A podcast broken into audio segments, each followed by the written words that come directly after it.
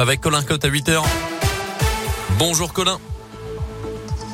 Bonjour Mickaël, bonjour à tous. Et à la une ce matin, le succès grandissant des autotests ces dernières semaines. En cette semaine de rentrée scolaire, comme c'était le cas déjà pendant les fêtes, de nombreux Français s'en procurent, d'autant plus que ces fameux autotests sont désormais vendus en supermarché et plus seulement en pharmacie, ce qui semble bien faire l'affaire des clients que Léa Dupérin a rencontrés pour Radio Scoop.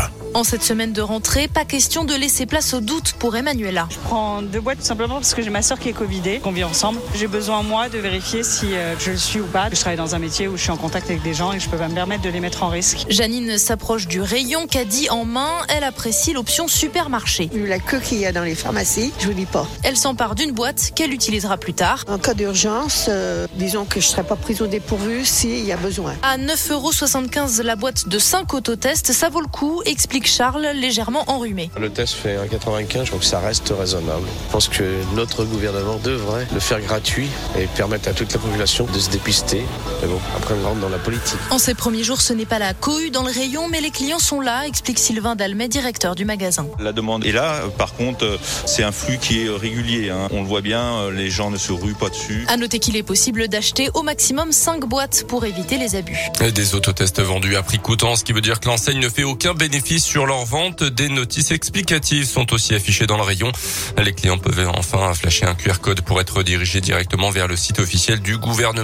Dans ce contexte, à noter la suspension surprise la nuit dernière de l'examen du projet de loi sur le pass vaccinal. Les députés de l'opposition ont tout simplement refusé de siéger après minuit, retardant l'adoption de ce texte de plusieurs heures. Les débats doivent reprendre. Aujourd'hui, il restait plus de 650 amendements à discuter.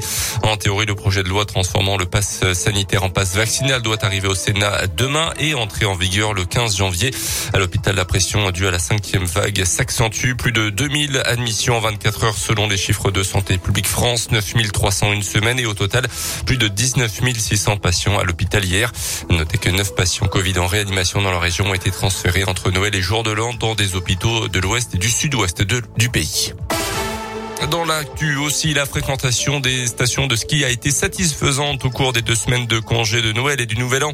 En, malgré un contexte sanitaire très compliqué, ont indiqué hier les professionnels du secteur. Le taux d'occupation s'établit à 74% contre 84% lors de la même période en 2019-2020, selon les données d'un cabinet spécialisé. L'absence d'une grande partie de la clientèle britannique bannie du territoire français pour cause de flambée de l'épidémie et celle d'autres vacanciers internationaux représente une perte importante, notamment pour les d'altitude. La Fédération française de foot a décidé de ne pas en rester là. Sa commission discipline va se pencher sur les incidents qui ont causé l'interruption pendant de longues minutes de la rencontre entre Jura Sud et la Saint-Etienne en Coupe de France. Une instruction va être ouverte selon le journal d'équipe. La partie a été interrompue 20 minutes après l'usage d'engins pyrotechniques et des jets de pétards de la part des supporters stéphanois. Sur le terrain, la démonstration de force du Paris Saint-Germain hier soir sur le terrain de Vannes en 16e de finale. Victoire 4-0 triplé d'Mbappé suite et fin de ces 16e de finale aujourd'hui avec un derby du Nord entre Lens et Lille à 21h. Et puis un nouveau festival de musique arrive dans l'Ain l'été prochain. Ça sera à Divonne-les-Bains. Il aura lieu du 1er juillet au 11 juillet sur l'hippodrome avec plusieurs artistes Radio Scoop annoncés comme Julien Doré, Vita Sliman ou encore Benjamin Biolay. Merci beaucoup Colin, code 8h04. Vous revenez à 8h30